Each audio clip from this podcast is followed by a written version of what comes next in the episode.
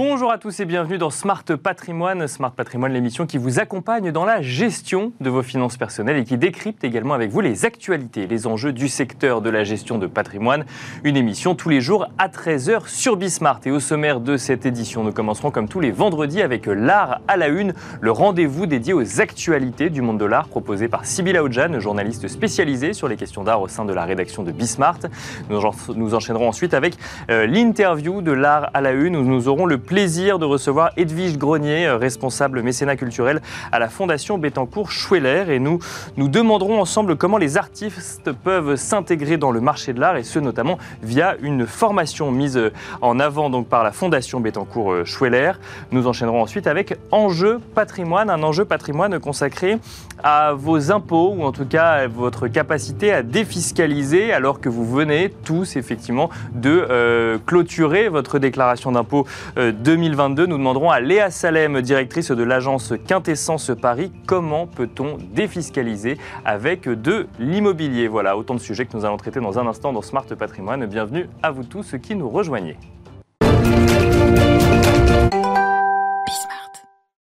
Et nous commençons donc avec l'art à la une, le rendez-vous dédié aux actualités du monde de l'art tous les vendredis dans Smart Patrimoine, un rendez-vous proposé par Sybille Aoudjan, journaliste spécialisée sur les questions d'art au sein de la rédaction de Bismart. Bonjour Sybille. Bonjour Nicolas. Alors on va faire un petit panorama des actualités du monde de l'art euh, cette semaine et on commence avec euh, un guide pour les bourses et les prix. Exactement, donc je ne commence pas avec euh, une œuvre d'art, mais un conseil de lecture. C'est le Centre national des arts plastiques, le CNAP, qui a publié un guide pratique intitulé 225 bourses et prix pour les artistes et les auteurs des arts plastiques. En fait, ce, ce guide a pour destination d'aider les professionnels de l'art à se repérer dans euh, toutes les différentes formes de valorisation et d'aide pour la création qui est vraiment foisonnante depuis les dix dernières années. Eux-mêmes l'analyse, il y a une forte émergence d'acteurs privés depuis dix ans, en plus d'un soutien, soutien public qui est quand même majoritaire. Et puis ils analysent aussi les différents prix et bourses. Pour eux, l'attention est particulièrement portée pour euh, soutenir la parité et la diversité, mais aussi euh, les spécificités des territoires, donc tout euh, ce qui est scène locale. Et puis dans ce petit guide, il y a aussi une interview de plusieurs structures d'accompagnement qui détaillent donc comment ils font pour soutenir l'action des artistes. Tout cela est, est publié et puis vous pouvez aussi retrouver une version en ligne en ce moment même. Euh, deuxième actualité de, cette semaine civile, on continue un feuilleton qu'on avait commencé ensemble euh, la semaine dernière. Vous nous aviez parlé d'un scandale de trafic d'antiquités qui impliquait le Louvre. Et alors, quelle est l'avancée qu'on peut en tirer cette semaine civile Oui, alors le ministère de la Culture s'est exprimé. Plusieurs communiqués ont été publiés, notamment un qui euh, indique que dans l'attente d'une clarification de sa situation juridique, le ministère de l'Europe des Affaires étrangères et le ministère de la Culture ont décidé de la mise en retrait du à titre conservatoire de M. Jean-Luc Martinez, donc l'ancien directeur du Louvre, qui est euh, qui aujourd'hui occupé le poste d'ambassadeur pour la coopération internationale dans le domaine du patrimoine. Donc euh, le, ministère de la Culture euh, s'est exprimé. Il y a d'autres choses également à, retenir euh, sur, sur ce, feuilleton. Hein. Moi, je vais appeler ça un feuilleton. On va voir si on en parle toutes les bah, semaines ou non. la ministre Rima Abdul-Malak a aussi mis en place une mission pour faire le point sur les procédures applicables en la matière. Donc déjà, elle précise que le Louvre à Abu Dhabi euh, ne sera en aucun cas remis en question avec euh, cette affaire en cours, mais euh, elle remarque qu'il y a une menace de plus en plus complexe, sophistiquée pour déjouer la provenance de biens culturels, et donc une mission est mise en place pour faire le point sur le cadre juridique, les procédures d'acquisition et aussi leur mise en œuvre, que ce soit à l'époque des faits et aujourd'hui. Donc trois personnes ont été nommées et elles doivent rendre leurs recommandations d'ici cet été. Alors ce qui est amusant hein, dans ces, dans ces euh, actualités du monde de l'art semaine après semaine, c'est qu'on parle autant d'art que de juridique finalement. Et là encore, on va parler de juridique puisqu'une bataille juridique prend fin autour des œuvres, enfin en tout cas de certaines œuvres d'Egon Schiele. Euh, euh, Exactement.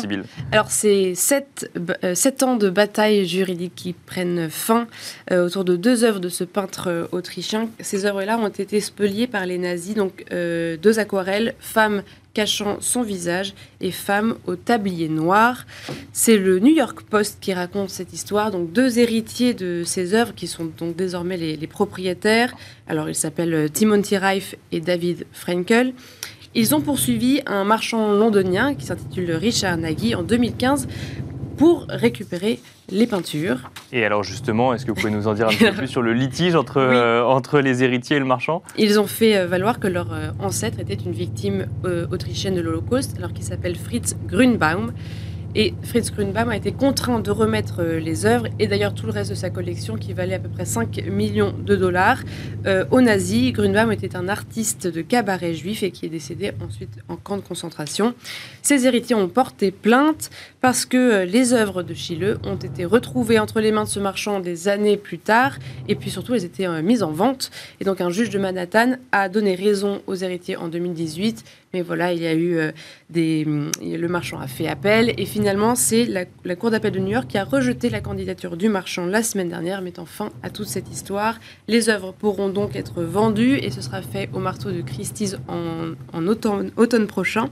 Et les œuvres sont tout de même estimées, alors combinées, à 3,4 millions de dollars on comprend effectivement qu'il y ait euh, effectivement quelques batailles juridiques. Voilà, donc un feuilleton qui se termine, d'autres qui sont toujours en cours et qu'on pourra suivre ensemble les prochaines semaines. Merci beaucoup, euh, Sybille euh, Aoudjan, pour ces actualités. Nous avons le plaisir de recevoir ensemble donc sur le plateau de Smart Patrimoine Edwige Grenier. Bonjour Edwige Grenier. Bonjour. Vous êtes responsable mécénat culturel à la Fondation Bettencourt-Schweller et on va essayer de comprendre ensemble alors, comment euh, les artistes peuvent s'intégrer dans le marché de l'art? Alors, dit comme ça, ça peut paraître euh, effectivement euh, un petit peu absurde, puisque les artistes sont partie intégrante du marché de l'art, mais c'est le mot marché qui nous intégrait, enfin qui nous intéressait, et notamment parce que la Fondation Bettencourt-Schweller a créé une formation, une formation pour aider finalement les artistes à, se mettre en avant, à pour vendre, j'imagine, leurs œuvres, mais surtout à exister vis-à-vis de ceux qui peuvent être intéressés euh, par leurs œuvres. Pourquoi est-ce que vous avez ressenti ce besoin de créer une formation, d'aller au-delà finalement de ce qu'on peut attendre d'un artiste, à savoir créer, mais euh, se mettre en avant sur les réseaux sociaux, euh, réfléchir à potentiellement la valorisation de leurs biens? Pourquoi est-ce que c'était important de les accompagner là-dessus? Alors, nous, la, la, Fondation Métancourt aide les, les artisans d'art plus que les artistes. Ceci dit, la démarche pourrait être la même. J'en profite d'ailleurs pour vous dire que le petit guide que vous avez mentionné est très très bien et, le prix euh, de la fondation est dedans. Mais c'est très utile comme outil pour les artistes et artisans d'art.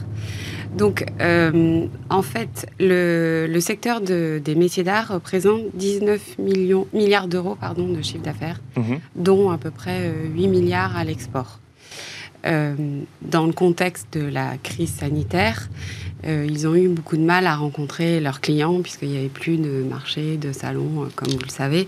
Là, il y a le salon Révélation en mm. ce moment qui vient d'ouvrir avant-hier, mais qui n'a pas eu lieu depuis trois ans.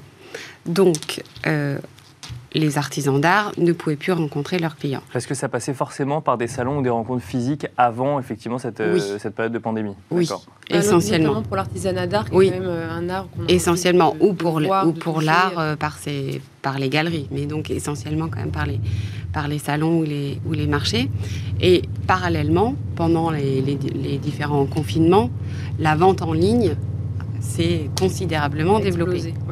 Donc nous, on s'est dit, ben, va aider les artisans d'art à aller rencontrer leurs clients via les outils numériques, euh, les réseaux sociaux et la vente en ligne, puisque finalement, c'est un outil qui s'est extrêmement développé et qui est utilisable par tout le monde, et qui est même un outil pour l'artiste ou l'artisan d'art qui n'existait pas avant et qui lui permet maintenant d'aller attraper un client de façon beaucoup plus facile. Donc effectivement, nous, Fondation, on s'est dit, bah, tiens, on va aller voir des professionnels de ce, de ce domaine-là et on va construire avec eux une formation dédiée euh, aux artisans d'art. Et juste avant de détailler vraiment le, ce qui constitue la formation, euh, qu'est-ce que ça veut dire en fait intégrer le marché de l'art, euh, rencontrer le marché de l'art pour un artiste? Bah Là, c'est directement attraper son client. C'est juste une relation via de les réseaux sociaux. Via les réseaux sociaux. Et pour certains, pouvoir créer leur site internet ou un compte Shopify et donc se mettre à, vendre en direct. Donc se professionnaliser quelque part, et... parce qu'en en fait, ils se transforment en marchands. C'est un peu l'idée de, de, la formation, ou en tout cas, ça répond aux besoins qu'ils ont de se transformer en marchands. Marchands, ils, comme je le disais, ils vont peut-être pas tous vendre en direct. En tout cas, c'est se transformer effectivement en communicants. D'accord. Mmh. Et ça, c'est intéressant comme démarche parce que euh, l'artisan ou l'artiste peut se dire mais communiquer, c'est un mauvais mot, c'est euh, ils ont des freins par rapport à ça. Mais aujourd'hui, c'est indispensable pour un, pour un créateur finalement euh, de savoir communiquer, de savoir vendre un peu, de savoir compter, de savoir. Enfin, on peut plus simplement créer, on doit être un peu multitâche. C'est pour ça d'ailleurs que indépendamment, nous, de la formation qu'on a mis en place dans, dans ce domaine-là, les écoles spécialisées ou les écoles artistiques créent aussi des, formations euh, beaucoup plus euh, transversales. C'est indispensable aujourd'hui. Donc il faut quand même que l'artiste ou l'artisan ait une casquette qui lui permette de lui-même savoir gérer d'une certaine manière sa carrière ou sa progression d'artiste. Oui, et de, toute façon, la, nouvelle génération d'artisans, elle, elle, elle connaît déjà ça, elle connaît déjà ces outils, elle est née avec et elle a bien compris que euh, c'était indispensable. Quand on voit que, comme je vous le disais, quasiment 50% du marché des artisans d'art, il est à l'export, mhm. euh, évidemment, euh, les réseaux sociaux, ça me paraît indispensable comme outil pour aller attraper un client en Amérique du Nord ou en Asie. Donc alors du coup, est-ce qu'on va revenir sur le, la base? Le détail de la formation. Le détail de la formation, est-ce que vous venez nous expliquer euh, ce que vous apportez euh, comme connaissance Qu'est-ce qu'on y apprend? Qu'est-ce qu'on y, apprend?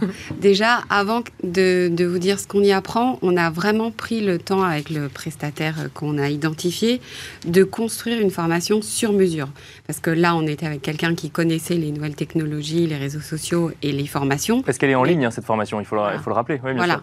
Mais qui ne connaissait pas le milieu de l'artisanat d'art. Donc nous, on a construit avec ce prestataire pendant quatre mois une formation ah sur mesure, aussi avec l'aide d'artisans en leur en interrogeant, en fait. voilà, en interrogeant, en voulant savoir vraiment de quoi ils avaient besoin. Donc nous, on s'est appuyé sur le, euh, nous, Fondation Bettencourt, on s'est appuyé sur notre réseau d'artisans qui sont prioritairement les lauréats de notre prix pour l'intelligence de la main au départ, puisqu'on avait quand même une centaine d'artisans euh, sous la main. Bien sûr.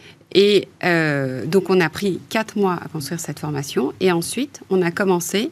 La formation s'est tenue là de janvier à mai. Mhm. Donc effectivement, c'était une formation en ligne avec des webinaires, du coaching, une plateforme de replay pour former donc les artisans d'art euh, à Instagram, euh, à Facebook, à LinkedIn, euh, à Shopify, à comment écrire une newsletter, comment gérer un CRM, voilà, vraiment comment disposer de tous les outils euh, pour pouvoir communiquer et éventuellement euh, vendre. Quoi, voire même faire du marketing, puisque newsletter, CRM, c'est des outils, exactement, marketing. Exactement.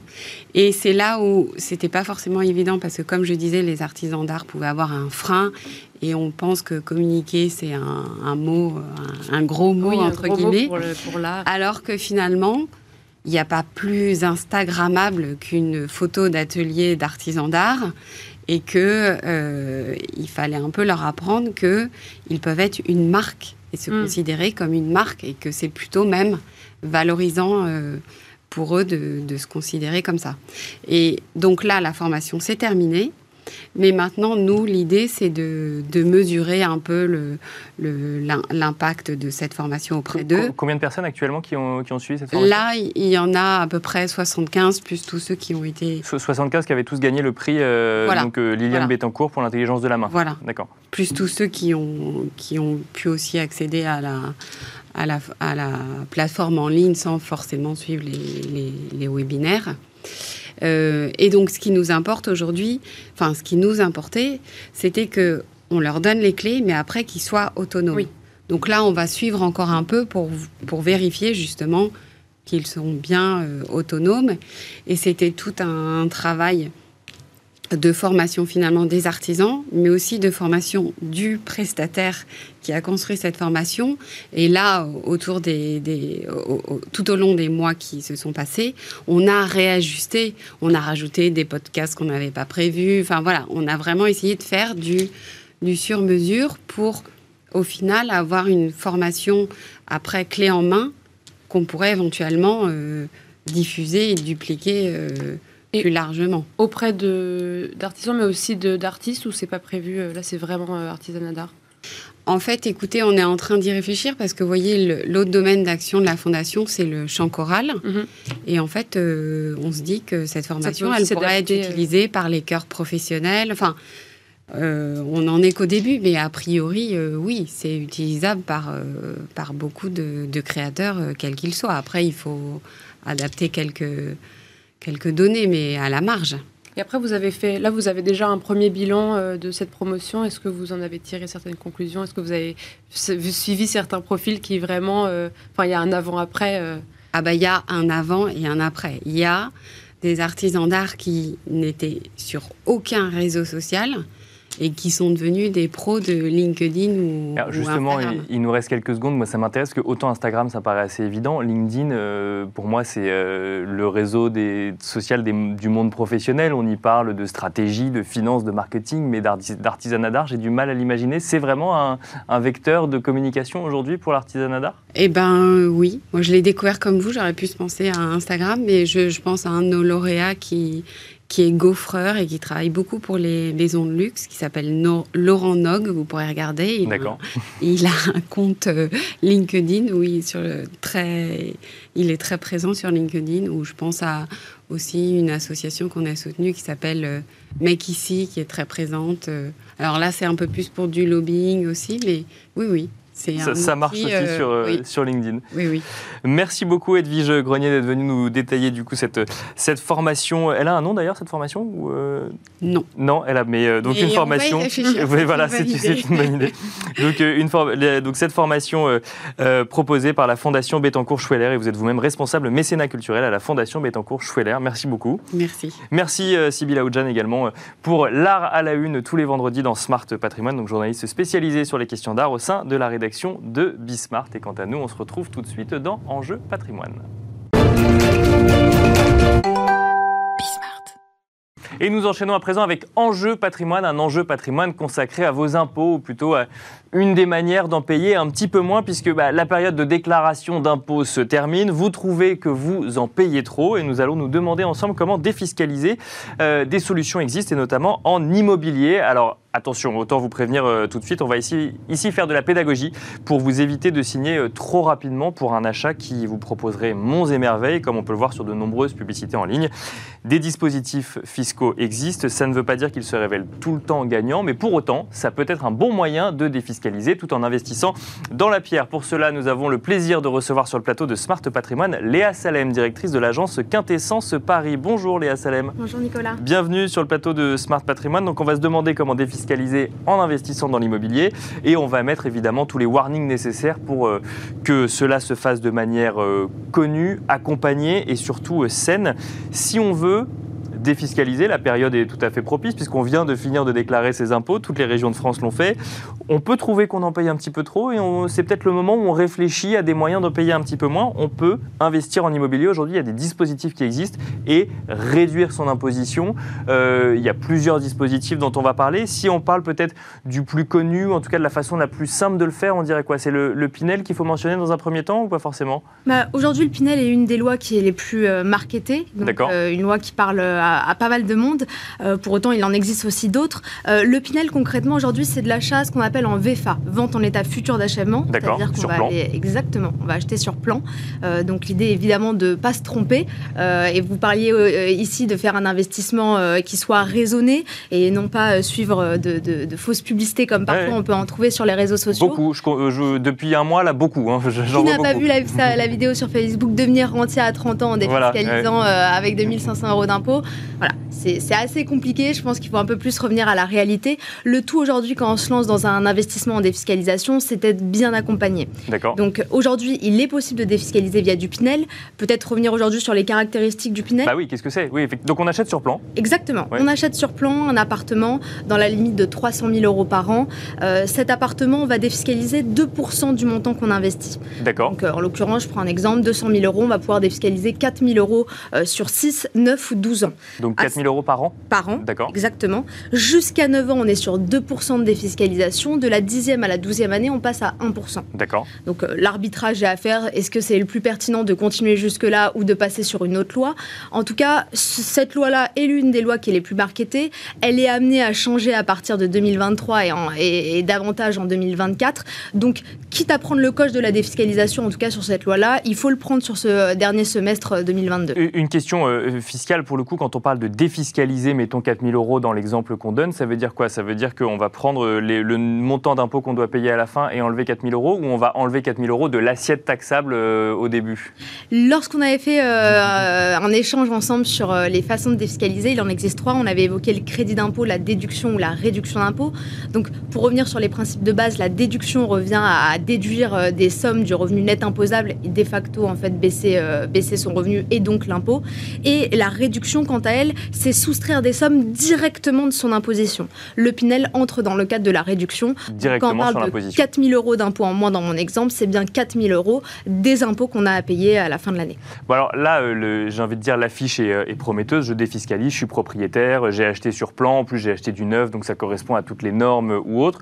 Pour autant, il faut faire très attention. Il ne faut pas acheter n'importe quoi. Et c'est là en fait où ça faut, faut pas que ça devienne un cauchemar non plus, qu'on achète un bien qui soit complètement illiquide, donc qu'on puisse pas louer, qu'on ne puisse pas louer derrière, puisque c'est une des euh, une des conditions. Il faut pouvoir le louer ce bien, il faut le mettre en location. Il y a, il y a plusieurs conditions euh, qui existent aujourd'hui respecter un certain prix au mètre carré, respecter respecter une zone qui soit tendue en termes de location, euh, respecter, enfin voilà, il y, a, il y, a, différents cadres à cette loi-là. Oui, parce que le but de cette loi, c'est quand même de, de favoriser le logement des Français. Donc en fait, il faut aller proposer un logement là où il y a besoin de logement et le proposer à un coût accessible. Tout à fait. Et ça va avec ce que vous disiez. Aujourd'hui, le tout n'est pas de faire un investissement. Je ne sais pas si vous savez aujourd'hui combien de résultats Pinel sortent lorsqu'on tape Pinel euh, sur Google. Si, beaucoup et euh, très peu d'officiels. 21 millions 500 000 résultats. D'accord, ah bah oui, j'étais pas allé jusque-là.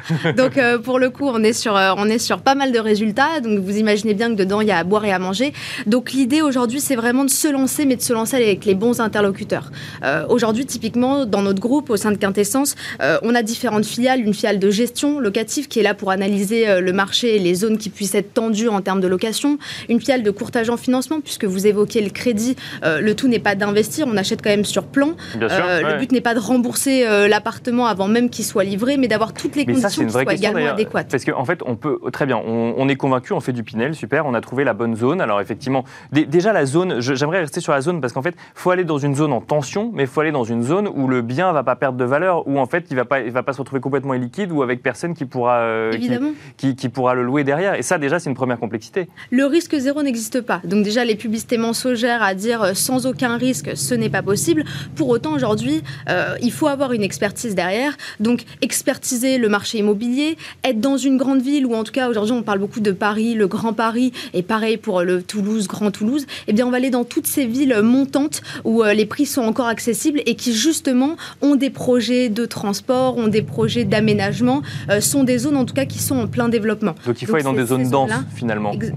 Dans des zones denses ou dans des zones en tout cas qui sont amenées à fortement se développer. Il y a également des petites villes aujourd'hui qui peuvent être très pertinentes, mais l'idée en tout cas c'est vraiment d'analyser son marché avant, avant d'y aller et évidemment d'acheter au bon prix à la base. Et alors justement sur cette question financement, euh, alors c'est pas tellement le, sujet financement qui m'intéresse, mais euh, moi euh, dans cette émission et dans d'autres d'ailleurs on entend très souvent des promoteurs immobiliers dire qu'ils ont tous les permis de construire mais qu'ils n'arrivent plus à faire sortir les immeubles. Là quand on achète sur plan globalement, on achète des immeubles qui vont être construits. Qu'est-ce qui se passe? Est-ce que ça peut devenir un cauchemar? Si jamais j'ai acheté, j'ai payé, j'ai fait mon crédit, mais qu'en fait mon l'immeuble ne sort jamais, l'appartement n'est jamais construit ou sera construit que dans 10 ans, alors que moi je pensais défiscaliser dès l'année prochaine en louant cet appartement. Ouais. Donc déjà on commence à défiscaliser à, partir de la livraison de l'appartement. Ouais, donc c'est euh, important de le savoir ça. Exactement, à partir de la livraison et non pas à la mise en place du crédit, d'où l'importance de ne pas financer son appartement tant que le bien n'est pas sorti de terre. Mais pour le coup, euh, lorsqu'on part euh, lorsqu'on commence et qu'on fait un investissement avec un promoteur, évidemment, il faut regarder les garanties. Est-ce que le promoteur a une GFA, une garantie financière d'achèvement, une garantie de parfait achèvement? Est-ce que ces dernières réalisations étaient qualitatives? Est-ce qu'elles ont été livrées en, en temps et en heure? Tout ça, c'est des choses qu'il est compliqué, je dirais, de vérifier lorsqu'on est bah, tout seul et qu'on se lance sans connaître vraiment bah, les, tenants et les aboutissants du marché. Mais derrière, quand on a une force, quand on a une force de vente, quand on a une, une force de conseil et quand on a fait, nous, le groupe Quintessence existe depuis 2009, donc derrière, il faut évidemment passer par des interlocuteurs qui connaissent bien, bien le marché. Alors, bon, on pourrait en parler des heures du Pinel, mais il y a d'autres façons de défiscaliser. un, un, mot peut-être rapide sur le, le LMNP. Alors, le LMNP, c'est loueur meublé non professionnel. On achète un bien, on le met en location, ça dépasse pas un certain montant, qui est de quoi De 23 000 euros, c'est ça, quelque chose comme Alors, ça? Alors, bah, vous avez deux statuts déjà ah, de LMNP. vous avez le statut amortissable et le statut sans cibouvard, loueur meublé non professionnel. Donc déjà, on est bien souvent sur de la résidence de service. Donc le LMNP amortissable, on n'est pas vraiment sur de la défiscalisation sur ses revenus existants, puisque l'idée, c'est de se générer du revenu complémentaire exonéré au niveau des impôts. D'accord. Parce que ça, c'est une autre question qu'on pourra aborder. Mais aujourd'hui, lorsqu'on a un appartement lambda qu'on met en location, l'imposition derrière est, très importante. On paye à hauteur de sa tranche marginale d'imposition plus les prélèvements sociaux. Donc l'idée du LMNP est seulement de se constituer du patrimoine, mais exonéré. À côté de ça, on a le LMNP sans cibouvard, qui est le deuxième statut. Et pour le coup, le sans cibouvard revient à acheter un appartement sur lequel on va défiscaliser sur 9 ans 11% du montant investi. Quand le Pinel permet de défiscaliser 18%. Il y a un montant maximum pour faire du LMNP sans cibouvard On est plafonné au même, au même plafond que le Pinel. Donc euh, aux alentours de 300 000 euros, enfin 300 000 euros, d'accord. Et alors euh, comment est-ce qu'on arbitre euh, Je pense qu'on restera sur ces deux-là sur le temps qui nous est imparti, même si effectivement on peut faire, on peut aller investir dans l'ancien, on peut faire du Malraux, du de Normandie quand on rénove effectivement des parcs Exactement. Du monument historique, du Malraux, qui sont des lois qui vont plus toucher des biens de grand standing ou de prestige. voilà, on est sur de la grande architecture et pour le coup, le monument historique est dans le est dans la, la niche de la déduction d'impôt, quand le Malraux va être sur de la réduction d'impôt.